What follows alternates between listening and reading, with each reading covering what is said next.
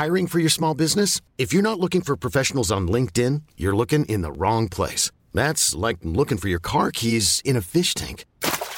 LinkedIn helps you hire professionals you can't find anywhere else, even those who aren't actively searching for a new job but might be open to the perfect role. In a given month, over 70% of LinkedIn users don't even visit other leading job sites. So start looking in the right place. With LinkedIn, you can hire professionals like a professional. Post your free job on linkedin.com slash achieve today. Salut, c'est Victoire Tuaillon. Ces derniers mois, avec mon équipe, on a travaillé sur une série exceptionnelle. Ça s'appelle 20 milieux sous ma chair. L'autrice, Caroline Potier, a exhumé des cassettes audio qu'elle enregistrait pour sa meilleure amie lorsqu'elles étaient ados et qu'elle traversait l'enfer, les violences que lui infligeait son père. À partir de son histoire, Caroline Potier, devenue journaliste, a mené l'enquête. Comment on pourrait éradiquer l'inceste? C'est beau, c'est intelligent, c'est bouleversant, et je pèse mes mots, c'est d'utilité publique. Pour continuer à sortir de l'océan du déni, écoutez 20 milieux sous ma chair, dans le cœur sur la table.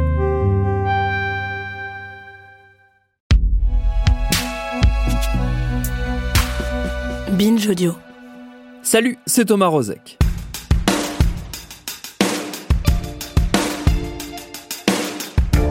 Après avoir tutoyé les sommets à la fin du mois de novembre 2021, le Bitcoin, la crypto-monnaie qu'on nous vend depuis quelques années comme le futur de la finance, le Bitcoin donc vit des heures un poil compliquées. Un premier crack début 2022 et depuis la fin mars une chute qui affole un poil celles et ceux qui s'y sont mis récemment, enjaillés par les différents succès de la chose. Vous me direz, c'est la vie des marchés financiers, celui ou celle qui boursicote même dans les crypto-monnaies, c'est à quoi s'attendre. Là où la question précise du Bitcoin nous emmène sur des sentiers un peu moins connus, c'est qu'un pays tout entier suit ses évolutions avec intérêt. Ce pays, c'est le Salvador, 6 millions d'habitants, qui sur décision de leur président, le jeune, dynamique et un poil inquiétant Naïb Boukele, a été le premier à adopter le Bitcoin comme monnaie légale.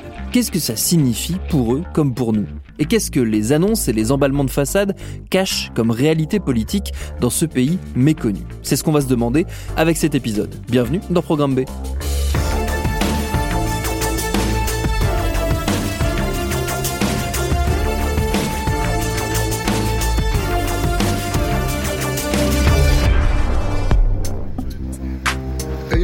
2006, I sent a video to Bitcoin conference in Miami, and we announced that El Salvador was making Bitcoin legal tender. That was June 6th. Then in June 9th, the diputados over here, they approved the Bitcoin law in the assembly. And we listened to it. A lot of us, 22,000 of us, we listened to it on Bitcoin Spaces, and we and we listened to the vote live. Avant toute chose, il nous paraissait nécessaire d'en savoir plus sur le Salvador et sur celui qui désormais préside à sa destinée, le fameux Naïb Bukele, qu'on présente tour à tour comme un Macron sud-américain ou comme un Bolsonaro plus jeune et plus sympa, ce qui n'est pas tout à fait la même chose. Pour y voir plus clair, ma camarade Agathe Albouy est allée en discuter avec Thierry Maire, qui enseigne à Sciences Po, qui est chercheur associé au Centre des études mexicaines et centra-américaines et qui est sans doute l'un des plus fins connaisseurs du Salvador. Le Salvador, c'est le plus petit pays d'Amérique centrale.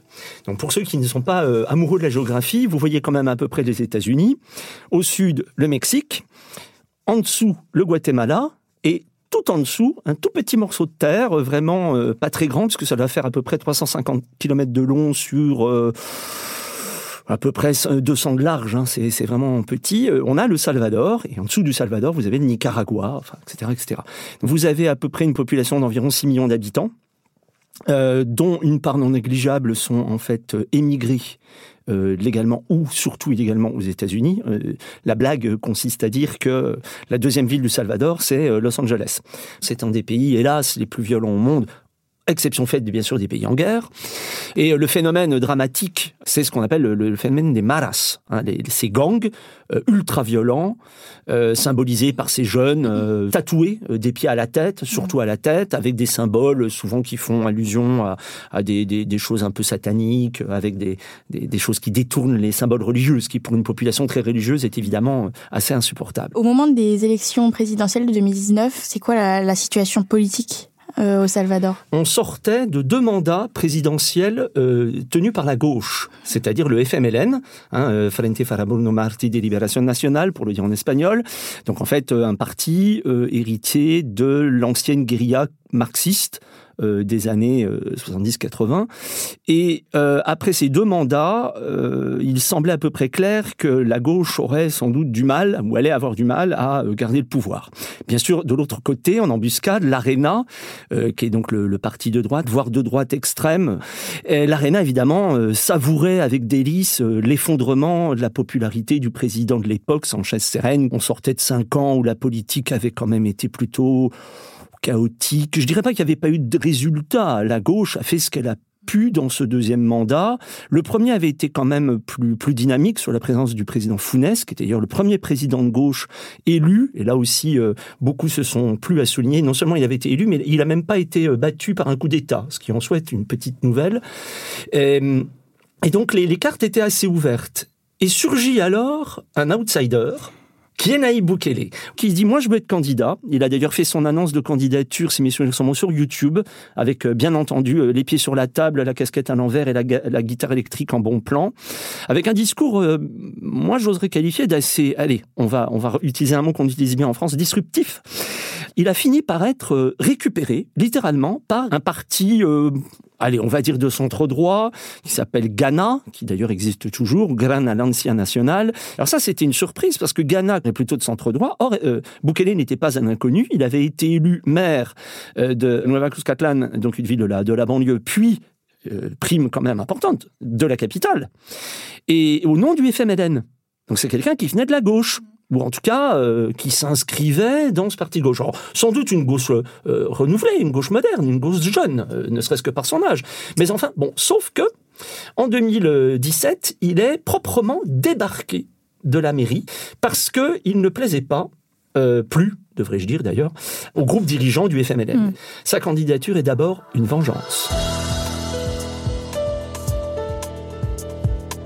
C'est quelqu'un qui surgit avec une trajectoire politique somme toute euh, existante, mais, mais modeste, dont le capital politique aurait sans doute dû être détruit et qui en fait euh, se débrouille pour surgir comme ça, comme un, chien dans un jeu de qui, dirait l'expression, euh, et, bouleverser tout le jeu. Alors au début, il n'avait pas grand-chose, peu aurait misé sur son élection, et puis finalement, à la surprise, je dirais générale, il s'est retrouvé élu, et bien élu, puisque je crois de mémoire, c'était à peu près 52-53% des voix. Pour quelle raison il est devenu aussi populaire? Son âge.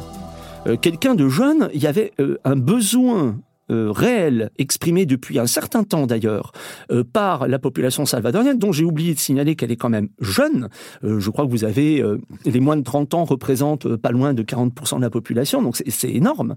Et ce sont des jeunes qui n'ont pas connu directement la guerre civile, qui donc ne se situent pas nécessairement, en tout cas ne se reconnaissaient plus dans cette dichotomie hégémonique Arena-FMLN, et avaient même en fait le besoin, j'irais presque l'urgence, de sortir de ce, de ce contexte où on, prend l'un, on prend l'autre et, vice-versa. Et là, euh, voilà une alternative et une alternative crédible. Alors, il parle jeune, c'est-à-dire il était sur Twitter, il était sur YouTube, il était sur les réseaux sociaux. Il a un style qu'on peut lui reprocher au mmh. demeurant, mais n'empêche, c'est un style et un style jeune, quoi. Et puis, alors, derrière, il y a quand même le discours. Mmh. Et euh, ce discours, pour moi, il a séduit les électeurs sur trois points. D'abord, un, la rupture. Donc là aussi, le point commun avec Macron, hein, c'est disruptif. Donc la rupture, je, ne suis ni l'un ni l'autre, ni à droite ni à gauche. Moi, je suis au service du peuple.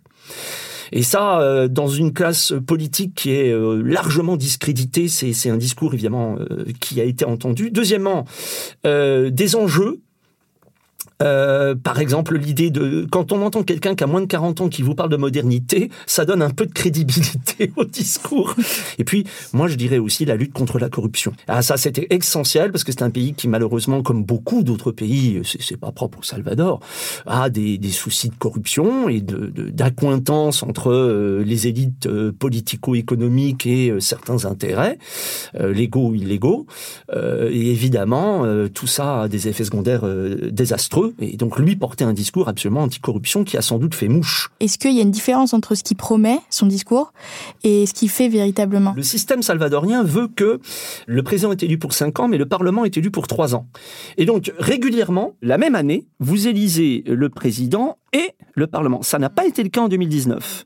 Donc ce, pauvre Boukele, il faut quand même le reconnaître, se retrouve élu à la tête d'un pays euh, dont le régime est euh, grosso modo quand même un régime assez présidentiel, un peu à l'américaine. Hein. Le président est en fait le, responsable de l'exécutif. Il n'y a pas de premier ministre, il y a un cabinet. C'est vraiment le président qui fixe les orientations, qui tranche, qui décide. Enfin, tout se fait à la casa présidentielle, comme on dit.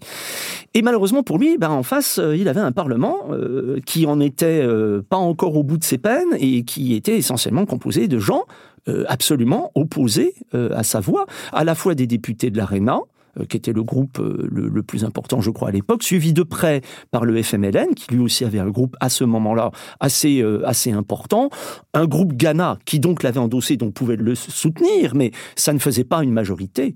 Et ça, ça a été le gros problème de Bukele dans ces deux premières années. Je crois que ça explique d'ailleurs beaucoup son attitude. En 2021, il y a les législatives et les municipales au Salvador. Concrètement, qu'est-ce que ça a changé, en tout cas pour Bukele? Ça a tout changé. Aux élections, c'est un succès absolument incroyable. Il a, je crois, alors de là aussi je disais de mémoire, 56 députés à lui tout seul. Ce qui ne s'est absolument jamais vu dans toute l'histoire démocratique du Salvador depuis les accords de paix de 91-92. Aucun parti n'a jamais eu un tel nombre de députés. Il a la majorité simple, et quand on ajoute ces alliés de Ghana, alors qui eux du coup ont été réduits à plus grand chose, mais enfin ils sont quand même 5, euh, 6, etc., bah, du coup ça lui fait franchir la barre euh, des 60 et quelques. Et avec 64 députés, il a en fait la majorité absolue ce qui lui permet, à lui tout seul, de contrôler un certain nombre de décisions, parmi lesquelles la nomination des membres euh, de la Cour suprême, euh, l'approbation du budget, euh, des réformes de fonds qu'on appellerait nous des lois organiques, enfin, etc., etc. C'est un pouvoir absolument inédit au Salvador, ça ne s'est jamais vu. Maintenant qu'il dispose de tous les éléments du pouvoir, est-ce qu'on peut s'en inquiéter? Est-ce qu'on peut craindre, est-ce qu'on doit craindre des dérives autoritaires est-ce qu'il y en a déjà eu? Ah bah oui, là, euh, il ne s'agit pas de les craindre, elles sont là, elles, mm. sont déjà présentes. Alors, on avait déjà eu euh, des soucis euh, concernant la manière d'exercer le pouvoir de M. Boukele, ce qu'on appellerait la gouvernance. pas tellement tout de suite dans sa première année 2019, mais à partir de la crise du Covid. Et dans le cas de Boukele, la crise du Covid lui a permis de jouer une carte très populiste mm. du eux contre nous, hein, c'est-à-dire de définir des opposants qui ne sont plus seulement des opposants mais des ennemis la fameuse théorie de l'ennemi de l'intérieur, et contre nous, les bons, les gentils, qui essayons de faire avancer les choses, euh, et en l'occurrence dans le cas du Covid, de, protéger la population. Et l'ennemi, tout au long de l'année 2020, ça n'a pas été euh, seulement le Parlement, ce qui est assez traditionnel, c'était la Cour suprême, ou plus exactement la Chambre constitutionnelle de la Cour suprême salvadorienne. La première décision de poids de la toute nouvelle Assemblée, le 1er mai, ça a été de démettre les cinq magistrats de la Cour suprême et leurs suppléants. C'est-à-dire qu'on a littéralement décapité la Chambre constitutionnelle. C'est comme si nous, en France, le Parlement avait décidé de, renvoyer tous les membres du Conseil constitutionnel du jour au lendemain. Il incarne un visage d'une nouvelle forme d'autoritarisme. Mm. Ça, c'est sûr. Euh, de dérive autoritaire, euh, c'est absolument évident. On le voit bien, y compris à, la lueur d'événements plus ou moins récents, même la transformation, l'adoption du Bitcoin comme monnaie légale et la manière de faire. Euh, témoigne d'une conception, disons, mmh. allégée des processus juridiques. Car oui, comme on le disait au début de cet épisode, le Salvador a adopté en 2021 le Bitcoin comme monnaie légale. Alors ça veut dire quoi Concrètement, Agathe Albouy a retourné la question à l'économiste Nathalie Janson, spécialiste du sujet. La définition en fait du cours légal signifie que désormais les commerçants ne peuvent plus le refuser. Voilà, donc une monnaie devient légale dès lors où en fait elle est imposée comme moyen de paiement. Donc aucun commerçant ne peut euh, désormais plus euh, le refuser. Et ça, une autre, ça comporte une autre dimension. Euh, les Salvadoriens peuvent payer leurs impôts également avec cette monnaie. Donc voilà, c'est les deux dimensions de définition du cours légal. Alors effectivement, la, mesure, euh, sa décision a pris un peu tout le monde de surprise, de, de, court. On savait qu'il était, euh, bon, il aime bien marquer son histoire, enfin l'histoire en fait de son pays. Euh, c'est un président jeune, très orienté tech, mais de là à s'attendre à ce qu'il prenne la décision d'adopter le, le Bitcoin comme cours légal, je pense que voilà, c'était pas forcément prévu au départ. La raison pour lui, elle est double. D'une part, ça lui permet d'afficher une espèce de distanciation vis-à-vis des États-Unis, parce que euh, il faut savoir que hum, c'est également pas par hasard que c'est arrivé au Salvador, puisque le Salvador est dollarisé depuis 2001. Il n'y a pas de banque centrale euh, du Salvador qui euh, émet une monnaie locale, ils utilisent tout simplement le dollar. Donc c'est un pays où il n'y a plus donc de banque centrale ni de politique monétaire. Officialiser le Bitcoin, c'est un moyen de dire il n'y a pas que le dollar dans la vie. Le Salvador est dollarisé, historiquement, non pas parce qu'il était euh, gangréné par l'inflation, c'est qu'en fait, à la suite des soulèvements, euh, des problèmes de guerre civile qu'ils ont eus dans les années 80, euh, il y a une forte pourcentage de salvadoriens qui sont partis aux États-Unis et qui envoient donc ces fameux transferts, qui font des transferts d'argent, les fameuses remittances, et qui donc font que le Salvador reçoit énormément en dollars. Donc ça veut dire que tous les mois, si vous voulez, il y a des gens au Salvador qui vont vivre en partie parce que euh, leurs compatriotes qui sont partis aux États-Unis leur envoient des fonds.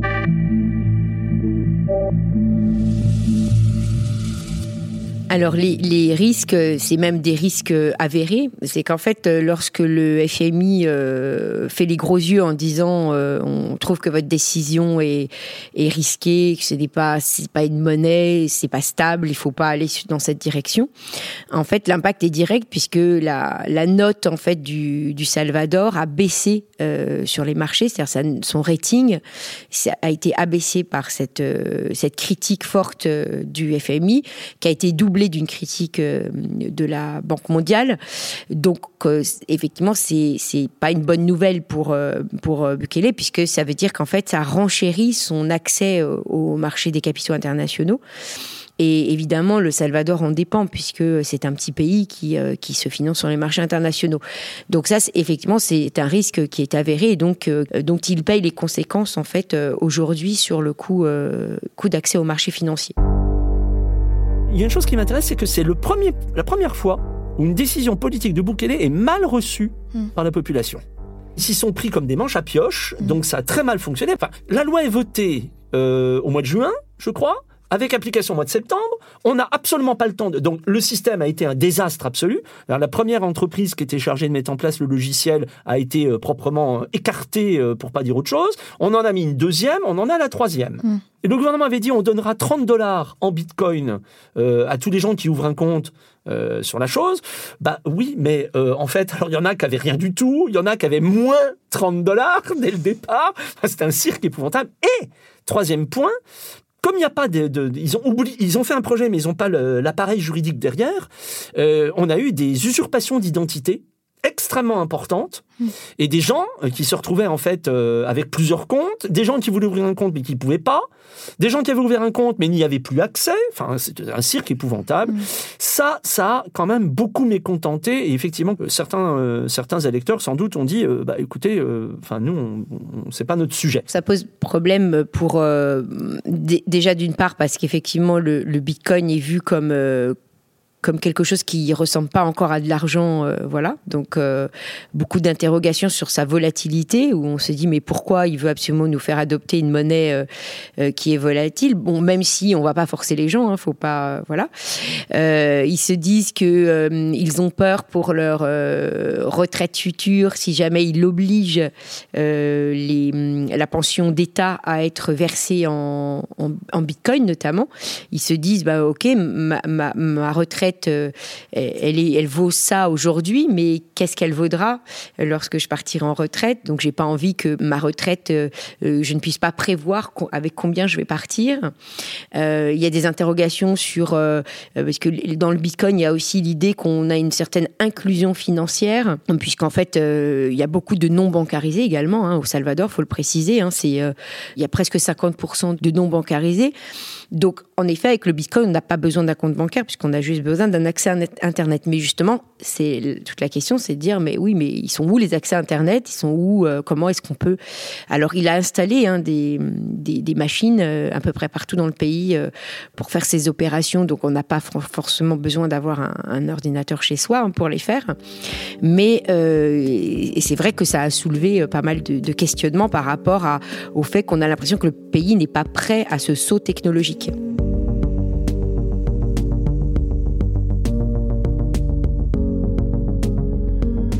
Il parle aussi de créer une Bitcoin City. Donc ça, euh, en quoi ça consiste Encore une fois, c'est quoi concrètement? La décision de, créer une Bitcoin City, euh, c'est d'enclencher un mécanisme vertueux euh, où en fait on aurait une économie qui serait essentiellement basée sur le Bitcoin, donc qui atténue les problèmes de l'impact de la volatilité du Bitcoin, puisque jusqu'à maintenant, euh, c'est largement euh, souligné et relayé euh, dans les médias, et, lorsqu'on parle du Bitcoin, c'est que son principal problème, c'est celui de sa volatilité, son prix variant fortement. on voit difficilement comment l'utiliser dans les paiements de tous les jours, puisque sa valeur varie. Alors effectivement, si vous avez une économie qui est essentiellement basée sur le Bitcoin, bah, ce problème-là, il, existe moins, puisque vous ne sortez pas de l'écosystème Bitcoin. La deuxième euh, chose, c'est d'attirer les investisseurs, puisqu'en fait, il, cette ville serait un espèce de paradis fiscal. Euh, qui permettrait aussi d'attirer les concepteurs, les développeurs et les mineurs. Euh, puisque si, euh, si euh, je ne me trompe pas, c'est une ville qui est à côté d'un volcan. du coup, il y a un coût quand on, a, on, a, on peut avoir des sources d'énergie. C'était son projet lié au fait au minage pour avoir en fait un, une possibilité de miner le Bitcoin sur la base d'énergie accessible. Donc en fait, c'est vraiment créer tout un écosystème et donc aussi attirer des talents. On attire des investissements. Euh, on va donc attirer euh, des, une, potentielle activité économique en plus ici euh, de, tech, donc avec une forte valeur ajoutée, ce qui pour le Salvador pourrait en effet être l'espèce d'Eldorado. Moi, je me demande si là, il a pas joué, il a battu une carte qui risque en fait de, provoquer un clivage. Hmm on fait une, une, cité cool avec des gens cool, la casquette à l'envers et le machin et bidule, qui font bitcoin, qui font des. etc. Bah, euh, oui, enfin d'accord, mais quand on sait qu'un certain nombre de gens ont du mal à avoir un ordinateur, qu'on a des coupures d'électricité et que. Euh, enfin, c'est pas jouable. Si on regarde la matrice énergétique du Salvador, ils sont déjà obligés d'importer de l'énergie. Vous installez euh, trois sites de minage de bitcoin, mais, mais enfin, le système va sauter. Mm. Il y aura plus. Enfin, c'est les hôpitaux qui vont se retrouver dans le noir, là. Ça, ça peut, ça peut vraiment se retourner contre lui, véritablement.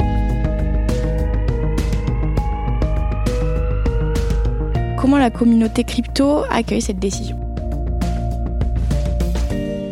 Plutôt bien puisque en fait c'est une espèce de d'expérience à grandeur à, grande échelle. Alors bon, elle vaut ce qu'elle vaut parce que c'est bon le Salvador est un petit pays qui est lui-même dollarisé. Donc, euh, mais n'empêche que par rapport à, à l'efficacité des transactions, enfin, si jamais euh, la, ville, la Bitcoin City se concrétise, je pense qu'effectivement, ça, ça, peut être intéressant de voir euh, comment on vit dans une ville Bitcoin, comment les prix s'affichent. Voilà, donc ça, ça permettra de donner des, des indications sur, puis peut-être de prouver qu'après tout, c'est hyper facile, qu'il n'y a pas de problème et que finalement, ça, ça met personne en péril et que ça peut, ça, ça peut vivre tout à fait en cercle fermé, parce que en, effet, la, monnaie a une dimension euh, réseau en fait qui est importante. Donc dès lors où le réseau est enclenché, euh, eh bien les effets de réseau sont plutôt positifs et du coup la volatilité qui était un, point négatif, un point d'entrée négatif pour passer au Bitcoin, bah, finalement si on est tous en train de faire des transactions en Bitcoin, la volatilité nous affecte pas puisque on reste en Bitcoin. Donc euh, c'est bien évidemment la communauté l'accueille favorablement pour pour convaincre ceux qui ne comprendraient pas les avantages en fait du Bitcoin.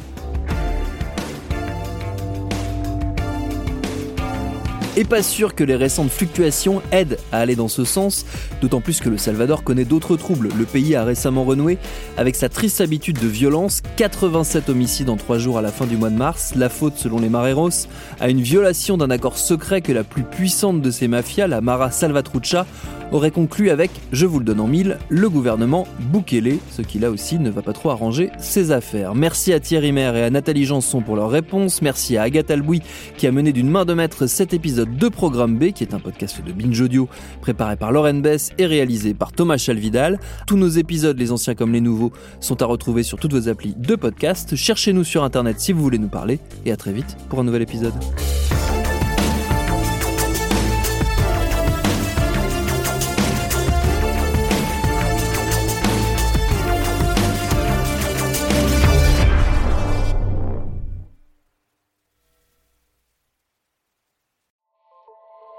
Salut, c'est Sinamir du podcast L'Affaire. En 2016, je suis monté sur un bateau de sauvetage en Méditerranée et ce que j'y ai vu n'a pas changé. En tout, depuis 10 ans, on compte même près de 30 000 morts sur cette mer. Alors, dans le naufrage, notre nouvelle enquête, j'ai voulu raconter un cas concret. Comment 130 personnes sont mortes en 2021 à la frontière de l'Europe, malgré des dizaines d'appels de détresse. Qui n'a pas pu les sauver et pourquoi? Qui étaient ces disparus? Et surtout, comment on en est arrivé à ne plus parler de 130 personnes qui meurent le même jour sur un bateau au milieu de la Méditerranée? Le naufrage, c'est la nouvelle série du podcast L'affaire de Paradiso Média. Une enquête que vous pouvez retrouver gratuitement chaque semaine à partir du 27 mars 2024 sur toutes les applications de podcast.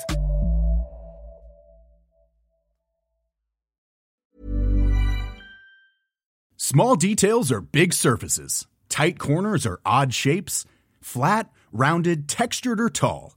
Whatever your next project, there's a spray paint pattern that's just right. Because Rust new Custom Spray 5 and 1 gives you control with five different spray patterns. So you can tackle nooks, crannies, edges, and curves without worrying about drips, runs, uneven coverage, or anything else. Custom Spray 5 and 1. Only from Rust